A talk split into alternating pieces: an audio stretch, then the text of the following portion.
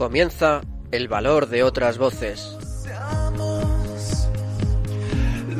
Un programa que presenta Carmen Massanet.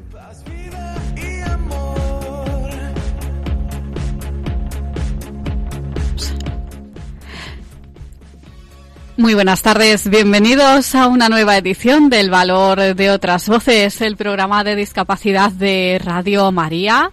Hoy con un programa que promete, otras voces hoy nos acompañan, son viejos conocidos de este programa. Ana de la Cruz, muy buenas tardes. Hola, buenas tardes, Carmen. Buenas tardes, Carlos Barragán. ¿Qué tal? Muy buenas tardes, Carmen. Bueno, pues ahora en un ratito volveremos con vosotros. Vamos a saludar, como siempre, a nuestra compañera Silvia Lacalle. Buenas tardes, Silvia. Hola, Carmen. Buenas tardes. Cuéntanos. Bueno, pues empezamos el programa con las últimas noticias sobre discapacidad, una sección que está a cargo de los locutores de Radio Roncali que pertenece, como ya ustedes saben, eh, precisamente a la Fundación Juan 23 Roncali. Después iniciaremos nuestra particular celebración del 25 aniversario de la creación de CECO, la Asociación de Ciegos Españoles Católicos. Y para ello entrevistaremos a miembros de CECO de diferentes ciudades españolas que nos contarán lo que ha significado la asociación en sus vidas. Escucharemos también el testimonio de Jairo Madariaga. Él es de Venezuela y lleva poco más de un año en nuestro país. En el año 2000 recibió dos disparos que le dejaron en una silla de ruedas y hoy estará aquí para contarnos su experiencia personal. Y finalmente estrenaremos una nueva sección titulada Genios con discapacidad y en ella repasaremos la vida de personajes con discapacidad que fueron importantes en la historia. Pues comenzamos con mucha ilusión.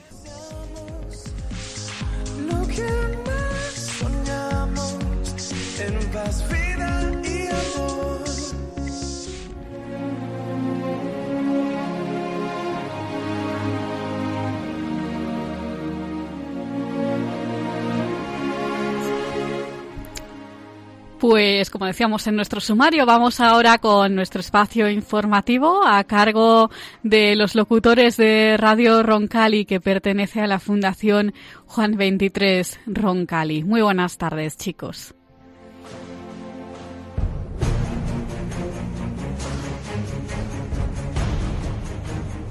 Buenas tardes, queridos oyentes del valor de otras voces. Los locutores de Radio Roncali, la radio de la Fundación Juan 23 Roncali, vuelven a la carga en este 2018 para contaros todas las noticias acerca de la discapacidad. Mi nombre es Daniel Olías y me acompañan mis compañeros Víctor Ruiz. Buenas tardes, Víctor. Muy buenas tardes a todos. David Soria. Buenas tardes. Y Santiago Hernández. Buenas tardes, radio oyentes. Empezamos hoy con una noticia que va a revolucionar el proceso de aprendizaje del braille. Cuéntanos, Santi. Pues sí, Dani, actualmente en España hay alrededor de 400 profesores que tienen en sus aulas algún niño con discapacidad visual y a partir de este mismo curso todos ellos recibirán una nueva herramienta llamada Braitico desarrollada en España que pretende revolucionar el proceso de aprendizaje del braille desde edades cada vez más tempranas. Braitico se distingue por su por ser un método lúdico, sencillo, muy cercano para los niños, dep dependiendo de la edad. Braitico ofrece a las profesionales profesores y niños fichas, plantillas, cartulinas con relieves y texturas para pasar las lecciones más complicadas donde se hace uso de tablets, digitalizaciones que funcionan a través de la presión y los sonidos. Detrás de esta herramienta hay más de 25 profesionales del sector trabajando a diario por la inclusión de la persona con discapacidad visual y señalan que este método de aprendizaje es estupendo para niños, pero también puede ser usado fuera de las aulas. Muchas gracias, compañeros. La siguiente noticia trata de una nueva iniciativa de Renfe. ¿Qué nos puedes contar acerca de ello, David? Que por cierto, creo que es mi vídeo que hice hace dos, años. Renfe emitirá un vídeo para promover la inclusión. Será en los viajes de larga distancia donde personas con discapacidad intelectual serán los protagonistas y recordarán momentos de su vida. El vídeo, cuya duración es de un minuto y medio, se emitirá a lo largo de un mes, desde el 15 de enero del año en curso. Línea de Vida es un experimento social realizado por Plena Inclusión Madrid, que consiste en que varias personas con discapacidad hacen memoria y recuerdan ese momento que no podrán olvidar. Renfe apostará por su compromiso de favorecer la inclusión de las personas con discapacidad y será visto por, potencialmente por sus dos millones de personas que viajarán a lo largo de este mes. Plena Inclusión Madrid y Renfe llevan varios años trabajando en iniciativas de sensibilización. Asimismo, ambas instituciones trabajarán juntas en cuestiones de accesibilidad cognitiva y en el acercamiento de los trenes al colectivo de personas con discapacidad intelectual. ¿De qué trata la siguiente noticia, David? Nace una nueva iniciativa para que las personas ciegas accedan a los menús de los restaurantes. Menú para Todos es una iniciativa de la consultora de turismo Calitas Pitay para que las cartas y menús de bares y restaurantes puedan ser accesibles a las personas con discapacidad visual a través de la consulta de una página web. Y a continuación, una noticia que quizás muchas personas no sepan. ¿Os habéis fijado alguna vez en las paredes de las secciones de pescadería y carnicería del Mercadona? Pues sí, Dani, para aquellos que no lo sepan, desde el pasado año la cadena de, de supermercados Mercadona ha implantado un total de 1.650 murales para decorar todos ellos elaborados por mil personas con discapacidad intelectual. Su objetivo es dar la oportunidad a miles de personas con discapacidad de formarse, trabajar y fomentar sus capacidades de esfuerzo, concentración y trabajo en equipo. El nivel de autoestima y autoconfianza de estas personas se ve reforzado al ver cómo los clientes de Mercadona admiran su trabajo considerándolos unos verdaderos artistas. Gracias compañeros. Y ahora vamos a contarles a los espectadores los últimos datos de personas con discapacidad.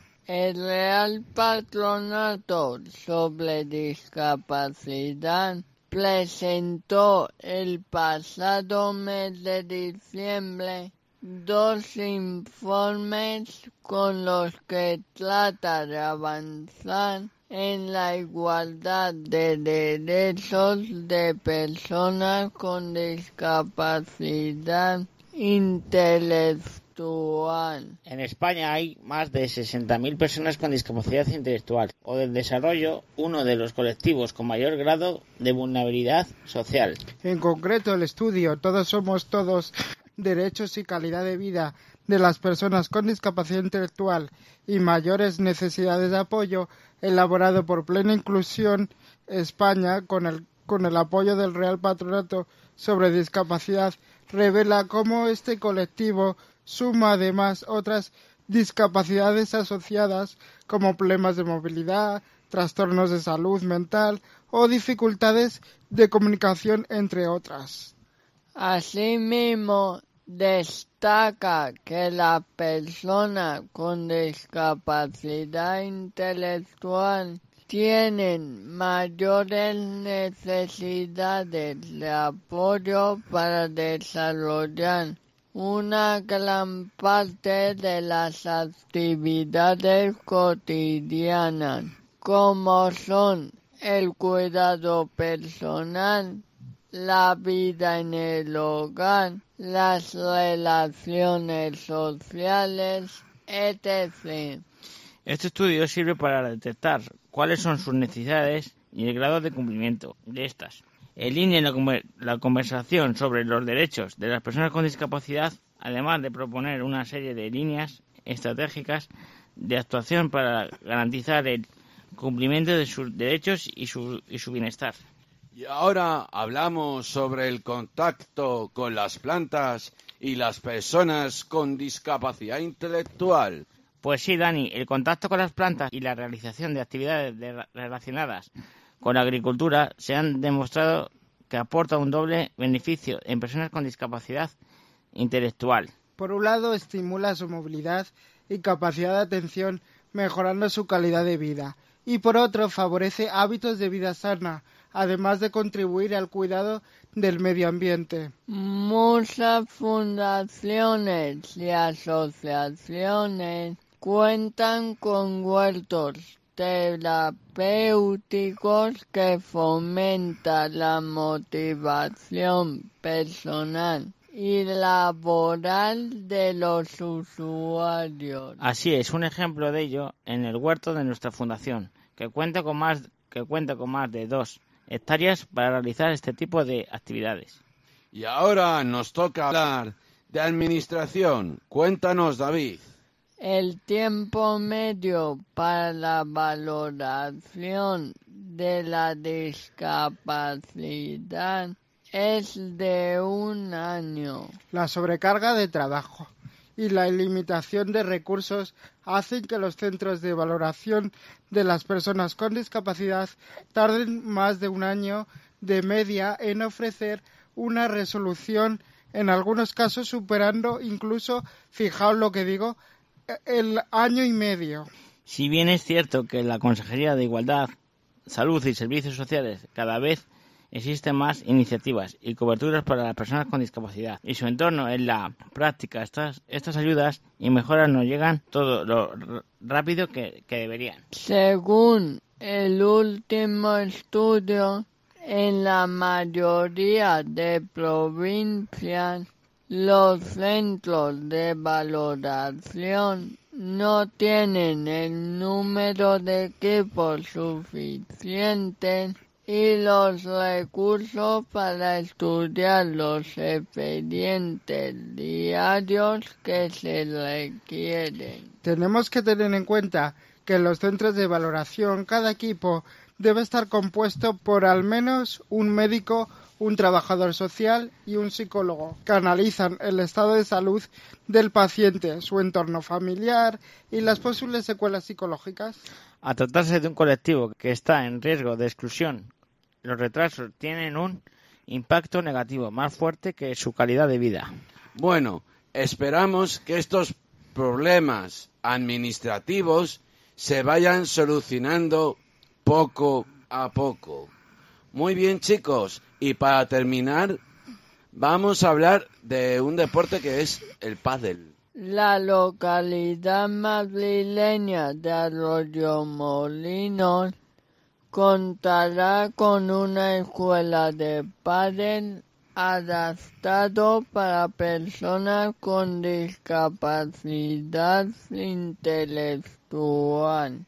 El deporte supone para esta parte fundamental de la sociedad un elemento integrador que fomenta la relación con otras personas, que ayuda a fomentar la independencia y por tanto la igualdad de oportunidades. El Centro de Pádel Las Matillas y Aspado, asociación que lleva desde el año 2004 trabajando por la integración social de las personas con discapacidad, han creado una escuela de pádel adaptado para personas con discapacidad intelectual. Se trata de una nueva escuela para adultos que, que se desarrolla su actividad en las 11 pistas, 10 de ellas cubiertas. La actividad se desarrollará los martes de 5 a, 7 y media de la tarde y tendrá un coste de 35 euros al mes.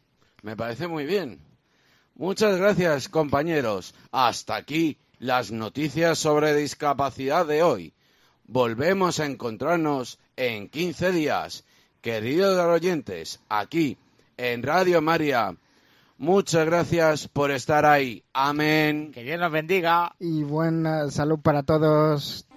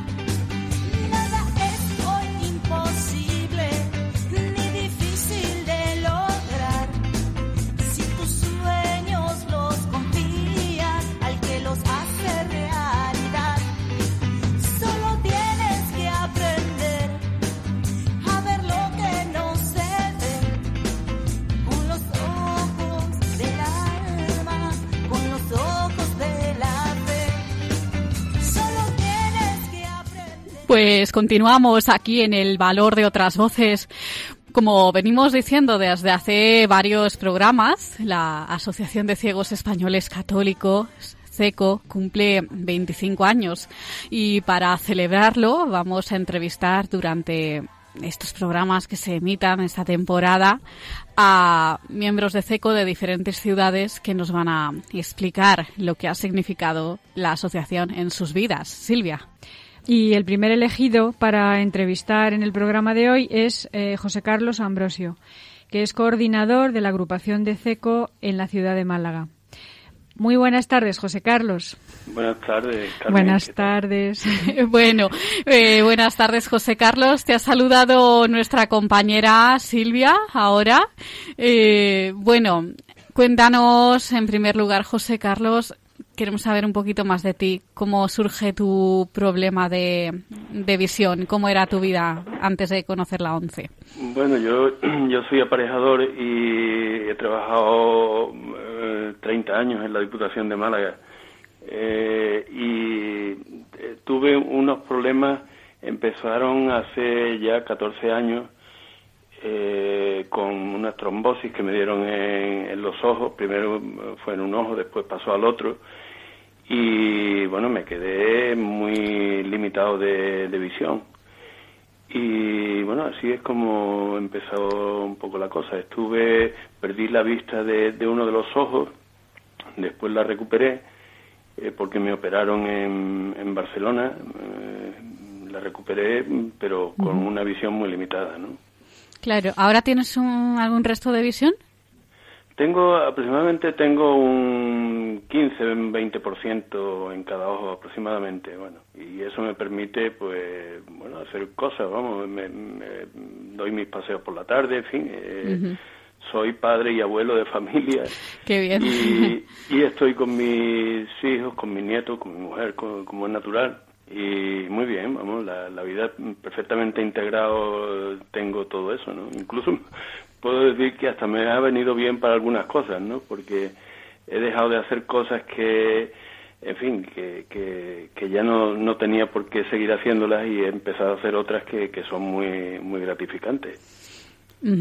¿Y cuál ha sido tu actividad dentro de la ONCE? ¿Trabajaste en algún departamento o en la venta del cupón cuando entraste? Bueno, no, yo, yo eh, estoy en la ONCE, estoy afiliado en la ONCE, pero aún no, eh, de hecho no, tampoco mm, estoy demasiado tiempo por allí, con, bueno, nos reunimos con gente de la ONCE y todo eso, pero vamos, no, no estoy eh, no voy por allí demasiado, ¿no?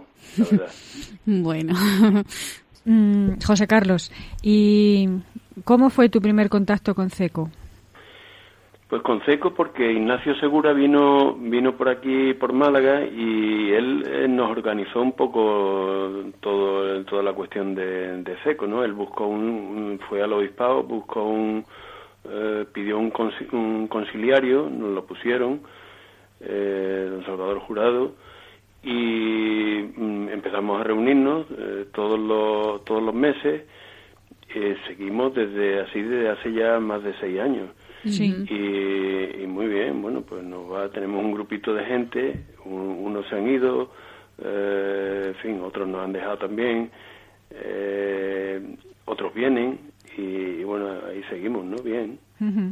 Y cómo te ayuda nuestra fe sí ¿Y cómo te ha ayudado? Eso te iba a decir. ¿Cómo te ha ayudado CECO en tu vida? Pues, pues eh, la verdad es que eh, nos reunimos y como somos personas con, con problemas mm, parecidos, pues mm, eh, nos comunicamos bien, nos entendemos, lógicamente, y, y, vamos compartiendo, ya digo, compartiendo nuestra fe, nuestra, nuestras creencias, nuestras eh, inquietudes religiosas, espirituales.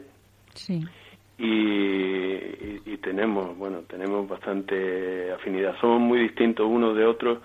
Eh, cada uno tiene una profesión, una edad, una, en fin, una trayectoria en la vida, pero bueno, hay una, una riqueza que entre todos compartimos un poco, ¿no? Vuestra fe os une, ¿verdad? Por decirlo de alguna forma. Claro, Claro.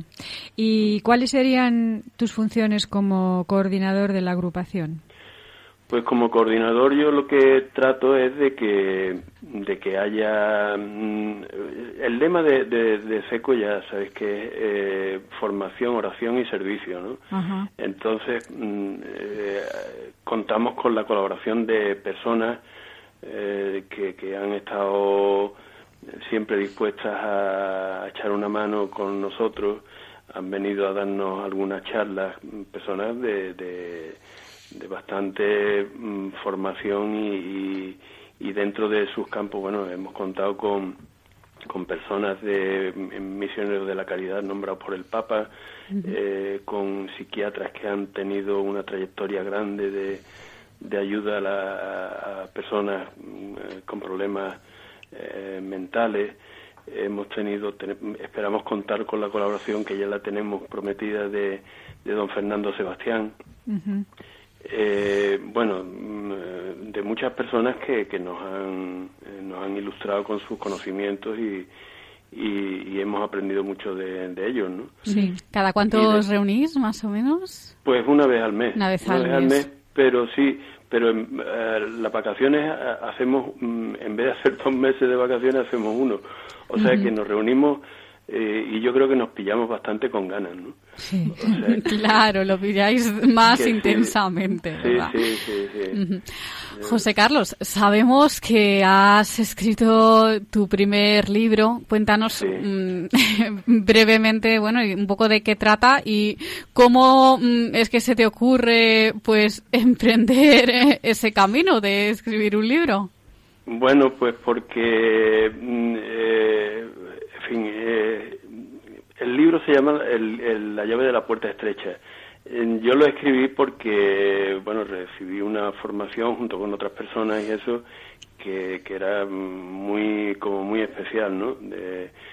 y mm, se trata de, de, que la, la religión, la, la, la, espiritualidad tiene una gran relación con la psicología, porque eh, desde una mente con, con, desde una persona con patologías que las, son las, las sombras digamos que, que aquejan a la persona de hoy pues no se puede no se puede amar que es eh, en realidad el mandato de, de Jesucristo que nos que nos dejó no eh, amar a Dios y amar al, al prójimo como uno mismo. Tenemos que aprender a amar y, desde una desde una un corazón que no está suficientemente limpio pues no no se puede amar porque eh, si no está limpio tiene como sombras de egoísmo, de orgullo, etcétera, etcétera, y, desde, desde, ese, desde ese corazón, desde esa persona,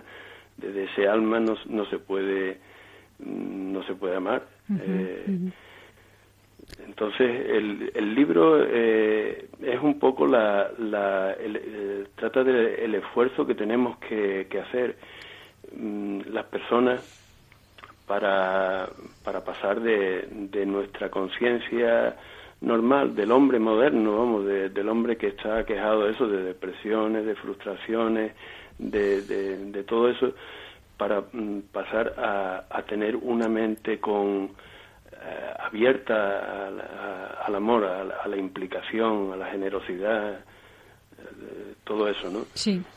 Y, bueno, cuando cuando va Jesús camino a Jerusalén, que uno le pregunta eh, qué, habría que hacer para, para salvarse, ¿no? Y Jesús le responde, esforzados en entrar por la puerta estrecha, ¿no?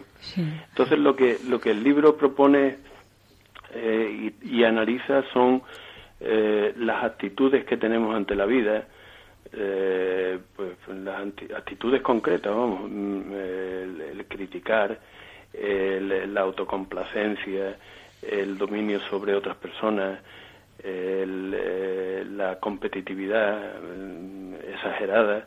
Y todas esas cosas las, van las voy analizando en el libro eh, poniendo la, la mm, señalando la, mm, lo que hay de, de, egoísmo, de orgullo, de envidia, de celos en cada una de estas cosas, ¿no? Y es lo que tenemos que, que ir erradicando de, nuestra vida, ¿no? Y la presentación pública será en breve, ¿no? En una librería de Málaga. Mm, la presentación, sí, la presentación va, va a ser el día 8, el día 8 de, de febrero eh, próximo en Málaga, aquí en el eh, ámbito cultural del Corte Inglés. Eh, será a las siete y media de la tarde. Perfecto. Y, bueno, pues... pues bueno, eh, si, eh, cualquier oyente que quiera más información ya se la damos. Nos pueden escribir pues al correo del programa, el valor de otras voces arroba radiomaria.es, que ya lo recordaremos al final. Eh, José Carlos, si te parece, mm, para finalizar, mm, mm, si nos puedes dar tus datos de contacto por si algún oyente de Málaga pues quiere eh, algo más de información sobre vuestra agrupación o directamente quiere ser voluntario o quiere echaros una mano, que siempre se necesitan manos, ¿verdad? Sí, claro, claro. Entonces, si te parece, nos das tus datos. Os lo dejo, lo, doy ya. Eh, por supuesto, sí, dalo en antena para que te lo puedan tomar nota. Correo electrónico. Mm, el que tú prefieras. Sí, bueno, pues mira, eh, correo electrónico eh, es ambrosorio. Ambrosorio. Ambrosorio, sí, Así. Ambrosorio, sí. Todo junto. Eso es, todo junto. Ambrosorio, mi apellido Es, eh, mi apellido es Ambrosio, no, esto es Ambrosorio. Sí. Ambrosorio, arroba hotmail.com. Repítelo otra vez. Ambrosorio con B. Con B, sí. Eh, ambrosorio, eh, arroba hotmail.com. Muy bien, ya está, sí. Muy bien, pues así perfecto, José Carlos. Pues José Carlos Ambrosio, coordinador de la agrupación de CECO en Málaga. Muchísimas gracias por dedicarnos este tiempo y contarnos lo que ha significado CECO en tu vida. Ha sido un placer. Pues igualmente, pues, muchísimas gracias. Un abrazo. Un abrazo. Adiós. Igualmente, hasta luego. Adiós.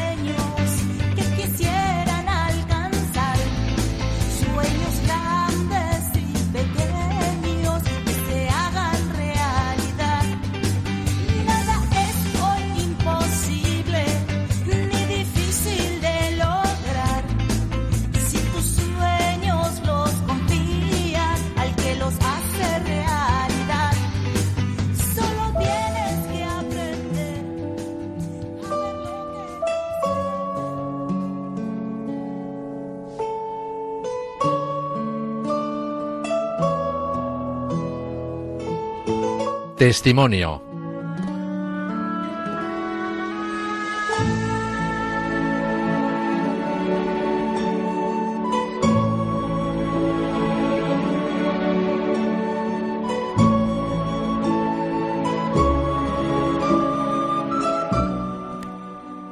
Pues aquí seguimos en el valor de otras voces. Llega el momento de nuestro testimonio.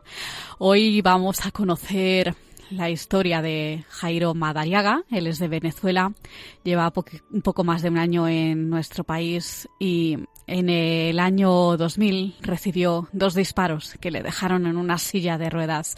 Hoy está aquí para contarnos su experiencia personal. Hola Jairo, muy buenas tardes, ¿cómo estás? Buenas tardes, todo muy bien.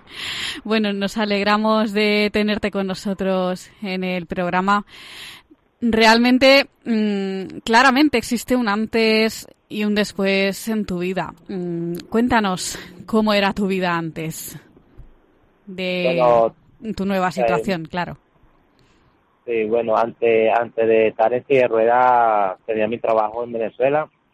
Este, por cierto, eso fue un día, un viernes que de quincena de, cobrar, estaba eh, en una esquina tomándome unos tragos con unos amigos y antes de eso, bueno, trabajaba todo todo bien, todavía tengo mi familia, tenía mi familia, eh, una vida normal. ¿Cuál era tu trabajo en Venezuela?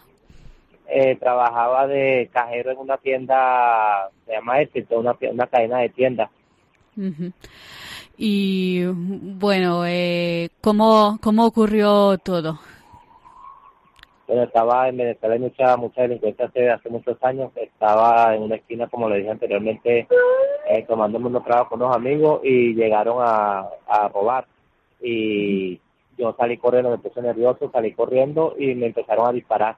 Me dieron tiros en la columna, en el brazo, en la espalda. y desde allí estoy en silla de ruedas. Claro, eh, empiezan a disparar. Mm, bueno, ¿en qué momento te das cuenta de que algo no marcha bien, de que mm, algo ha cambiado, de que no te puedes levantar, no, no puedes andar? Eh, en el mismo momento de que me empezaron a disparar, este, yo sí me dio chance de correr y iba corriendo, pues, y como seguían disparando, eh, sentí cuando me dieron en la columna y caí al piso y de una vez sabía ya que, que no me podía mover porque no pude, que, quise levantarme y no pude levantarme. Luego me llevaron a un hospital cercano de allí y me dijeron ahí mismo, los doctores me dijeron de una vez que iba a quedar en silla de ruedas. Como tuve otras complicaciones, entonces se interesaron más en, en cómo salvarme la vida eh, y, y obviamos eso. Pues. Duré mucho tiempo hospitalizado ¿Cuánto tiempo estuviste? Sí, aproximadamente 12 meses, bueno, un poco más de 12 meses. Uf, y uh, claro, ¿y qué otras complicaciones eh, tuviste? Sí, tuve, tuve una fractura de, de una de, los de los brazos y también una se me rompió una, una vena principal, una arteria principal. Y entonces tuve en cardiovascular varios varios días, eh, operaciones de, cardiovasculares, eh, traumatología por los brazos y eh, la, la bala me, se me incrustó en una de las vértebras y me la fracturó y no me la quisieron sacar para, para evitar más riesgo. Entonces tuve que esperar que soldaran la, la, la vértebra, un poco complicado. Claro, a, ti te dan la noticia de que te vas a quedar en una silla de ruedas. Mm, ¿Cómo es el proceso de asumir la noticia? ¿Cuál es tu primera reacción? ¿Qué se te pasa por la cabeza? Bueno, la, la, no, es inexplicable la, la acción que uno tiene, bueno, queriendo hacer todo, queriéndome morir, queriéndome, bueno, ahora qué voy a hacer. Eh, tenía uno de los brazos también complicado, tampoco me dijeron, bueno, aparte que en silla de ruedas, este brazo no lo vas a poder mover este gracias a Dios ya lo muevo. Eh, y me dijeron que bueno que hace falta mucho apoyo de la familia en este en este momento. Muchas gracias a Dios lo, tuve. Y bueno mi tenía mis hijas pequeñas eh, mi esposa mucho mucha mucha fortaleza con ellos. No me dejaron solo ni un solo momento está ahí conmigo eh, mis hermanos Hace falta mucho apoyo en este momento. Claro. Ahora te va a hacer Silvia, nuestra compañera Silvia La Calle, te hará la siguiente pregunta. Adelante, Silvia, cuando quieras. Hola, Jairo, buenas tardes. Buenas tardes. Hola, Jairo. Pues sí, como nos estás contando, el apoyo de tu familia fue fundamental, ¿no? Para asumir la nueva situación y salir adelante, ¿no? Sí. Sí. Bastante. Bastante. Mucho, mucho, mucho apoyo de la familia. Sí. ¿Y cuánto tardas en, en volver a hacer una vida más o menos normal? Aproximadamente casi dos años, un año y algo para volver a salir a la calle, que si de rueda, adaptarme a la calle. Sí. Eh, no salía pues siempre en mi casa y te da como, como pena o como temor salir, bueno, pues, eh, pena o vergüenza, eh, dicen Sí. aquí, como vergüenza salir, que te vean en silla de ruedas, Ajá. Ya no, y temor también a la calle. Y después poco a poco uno se va acostumbrando, acostumbrando y bueno, ya hago la vida normal, cotidiana en la calle todos los días con mi silla de ruedas. ¿Tu hija qué edad tenía en ese momento? Era Eh, pequeñita, ¿verdad? tenía sí, cuatro años. Y- Ahorita tiene, sí, como tres años más o menos tenía. Sí. ¿Cómo, ella cómo lo asume? ¿Cómo le explicáis la nueva situación?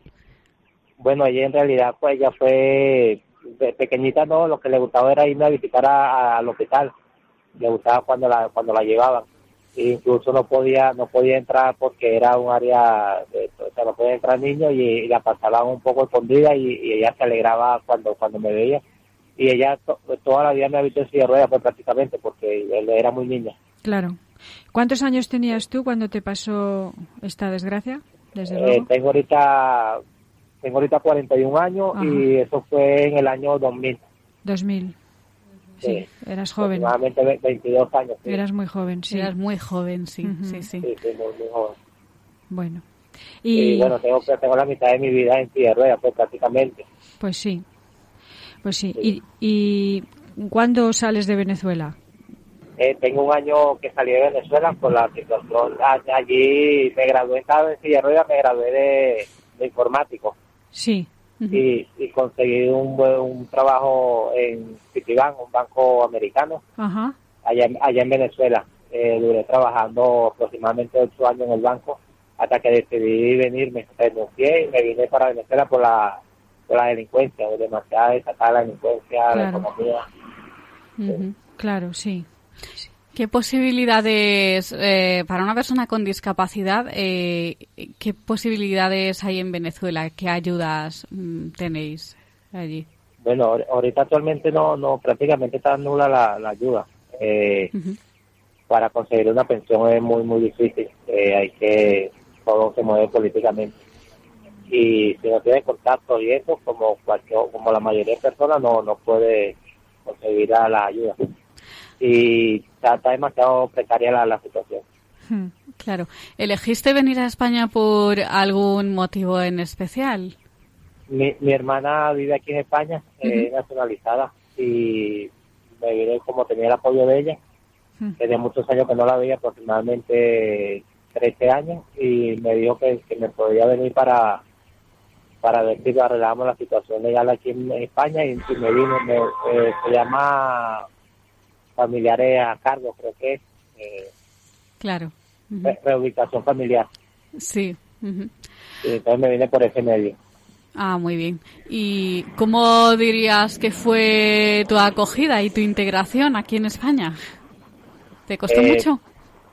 No, en realidad no, porque imagínate que venimos de un país donde las cosas están bastante, bastante Mal. fuertes ahorita y, y venimos a, a- a España que, que relativamente la delincuencia está un porcentaje mínimo, eh, la situación está súper mejor, entonces la, la acogida es bastante, o sea, uno se adapta rápido pues, porque viene de esta situación a, a este cambio. Eh, lo que sí es el frío, que ya no hace frío, ya es un país tropical. claro, igual es un poquito lo más difícil, ¿no?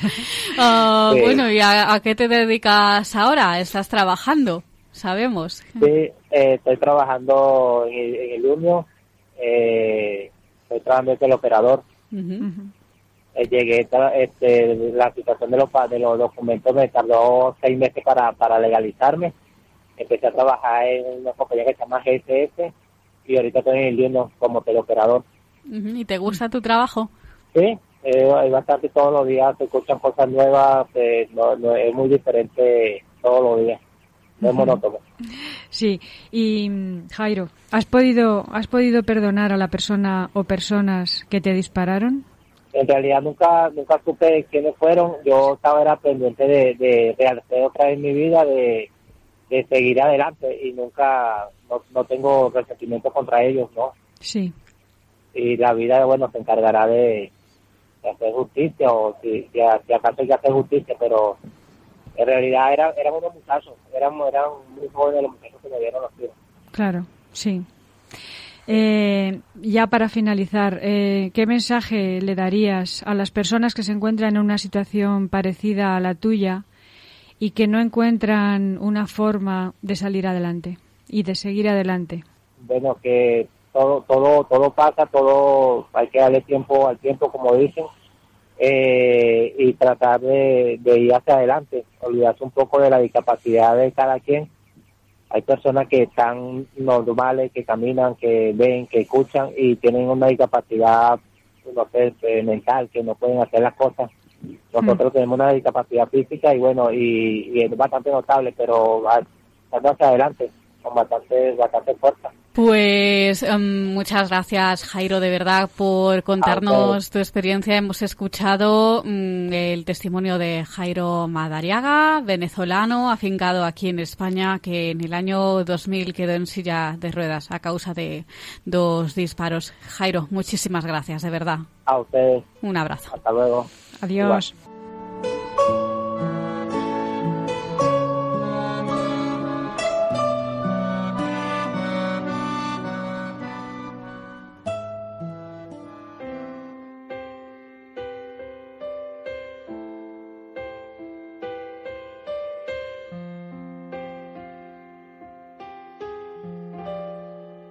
Genios con discapacidad.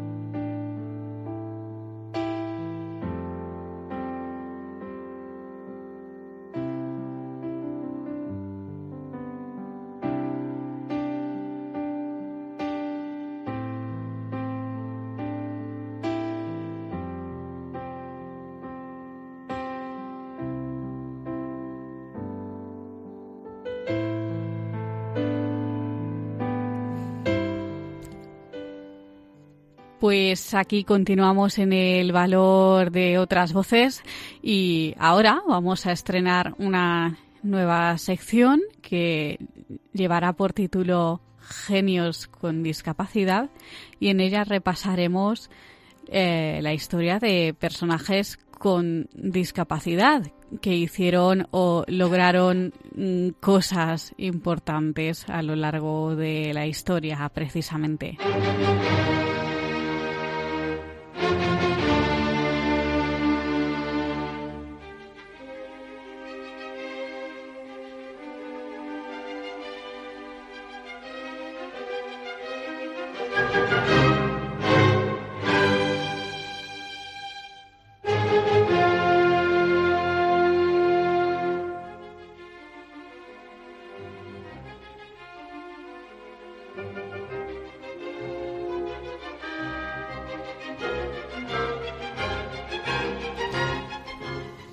Pues así es, eh, estará a cargo de esta sección Ana de la Cruz, que ya la recordarán todos ustedes, psicóloga social y habitual colaboradora de este programa, del Valor de otras Voces, y Carlos Barragán, que también le recordarán, antiguo colaborador del programa. Muy buenas tardes a los dos.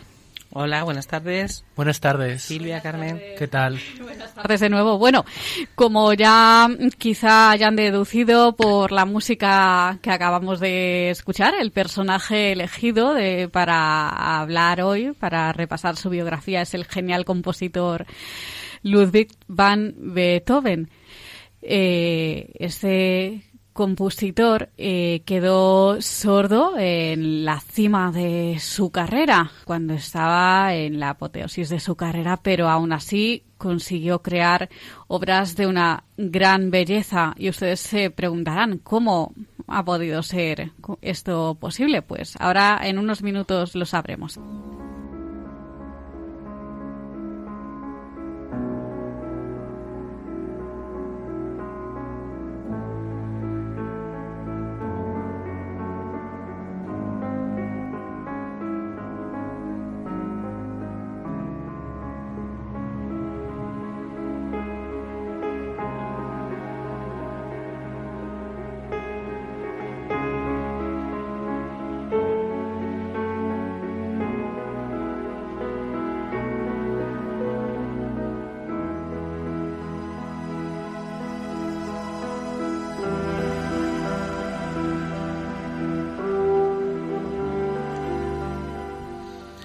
Ludwig van Beethoven, compositor y pianista del siglo XVIII.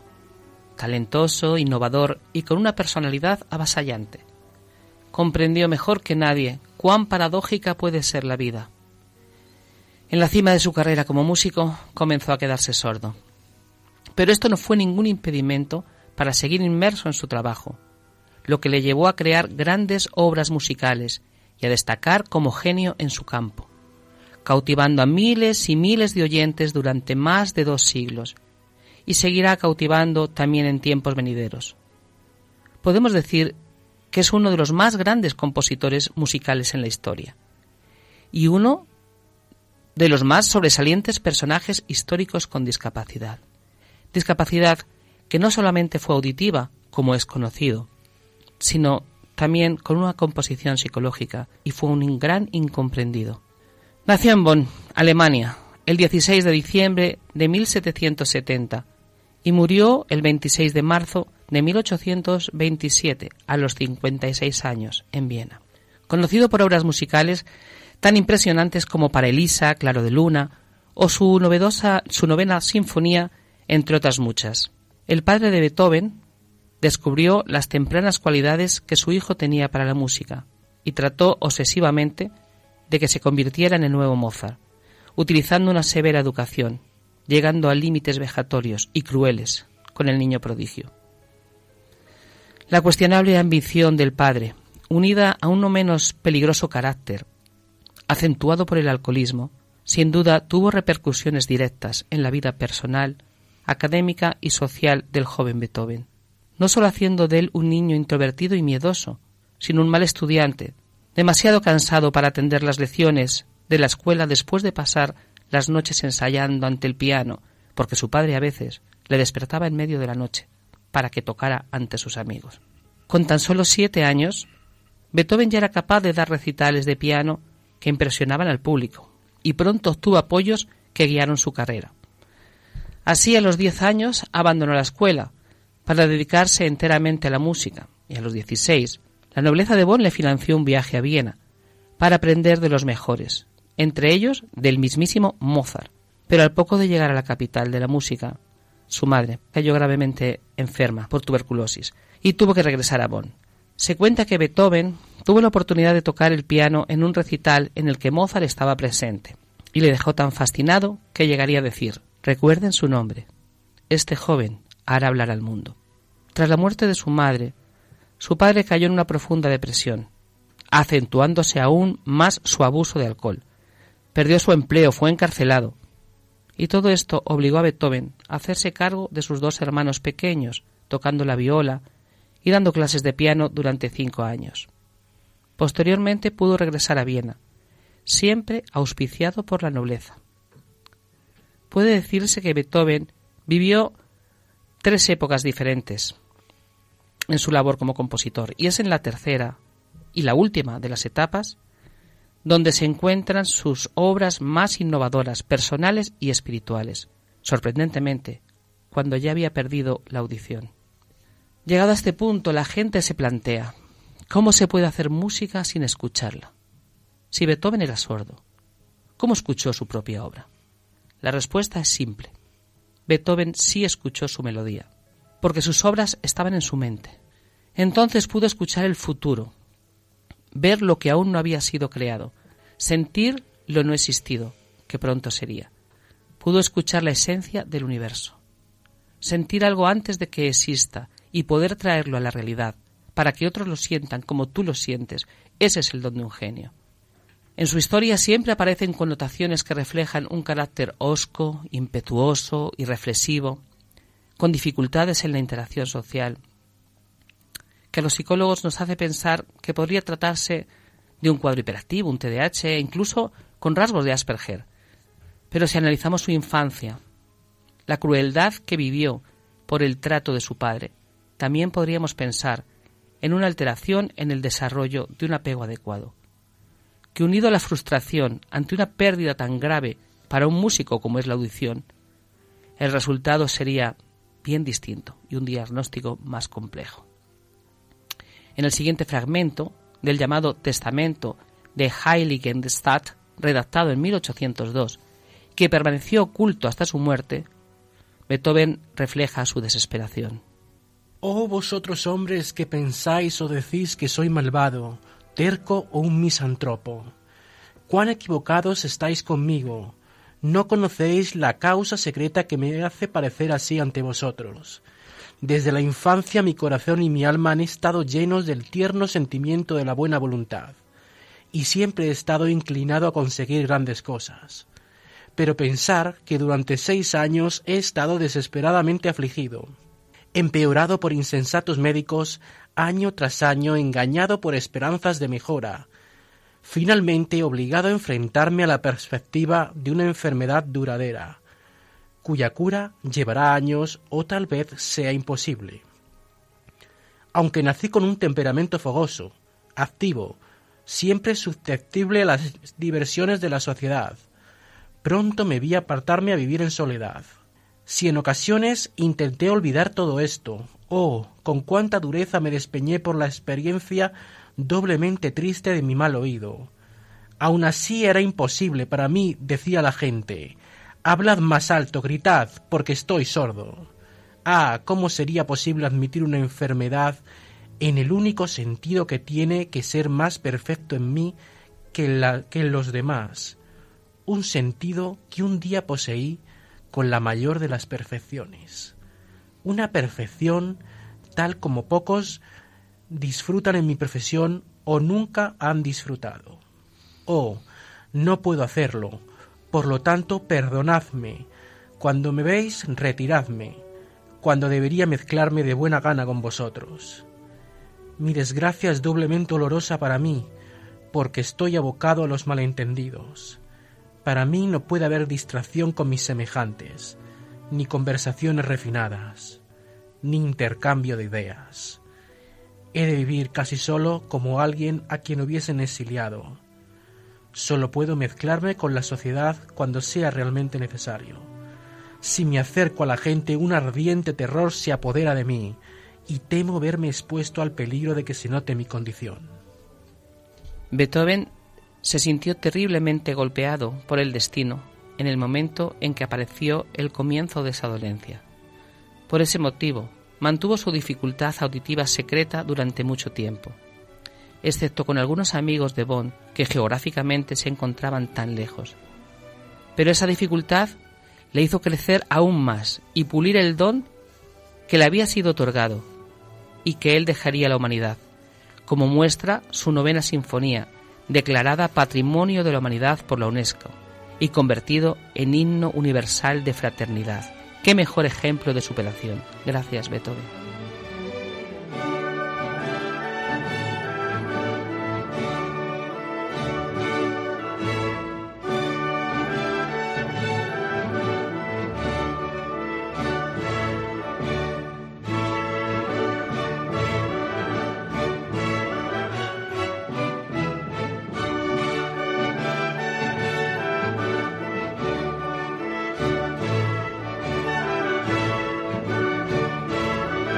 Impresionante esta biografía del genial compositor Ludwig van Beethoven. Mm, para finalizar rápidamente, una frase célebre de este compositor. Nunca rompas el silencio si no es para mejorarlo.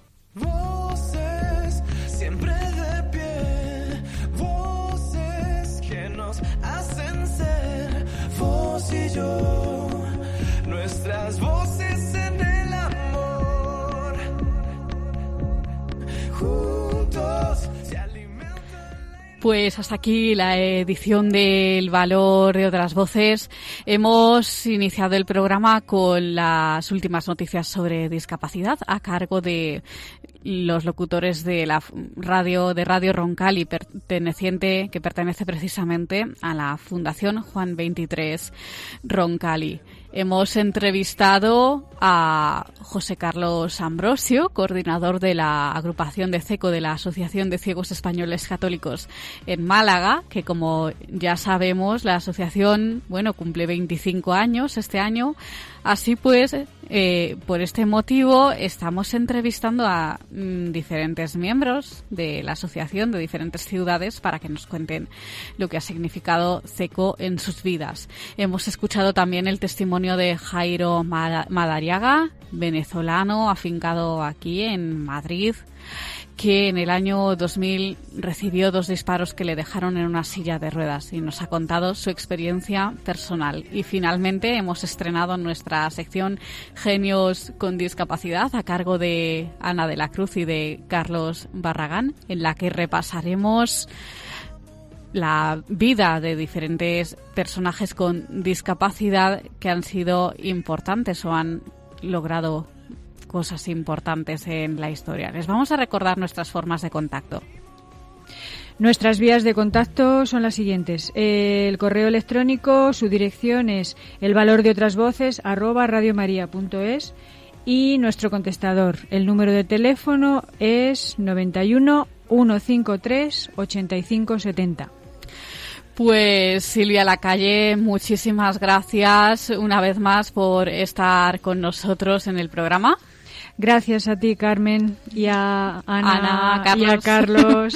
Muchas gracias, Carlos, Ana. Gracias, gracias a, a vosotras por, por habernos invitado a llevar a, a cabo esta sección tan bonita. Muy bonita y va a haber muchas más, seguro. Pues Carlos, nos alegramos de volver a tenerte con nosotros en el equipo del Valor de otras Voces. Muchísimas gracias por habernos invitado a mí y a Ana y desde luego encantadísimo de volver a los estudios de Radio María que hacía tiempo que no venía. Pues muchas gracias a ustedes, queridos oyentes, por permanecer al otro lado del transistor. Nos encontramos en el próximo programa. Han escuchado El valor de otras voces. Un programa presentado por Carmen Massanet.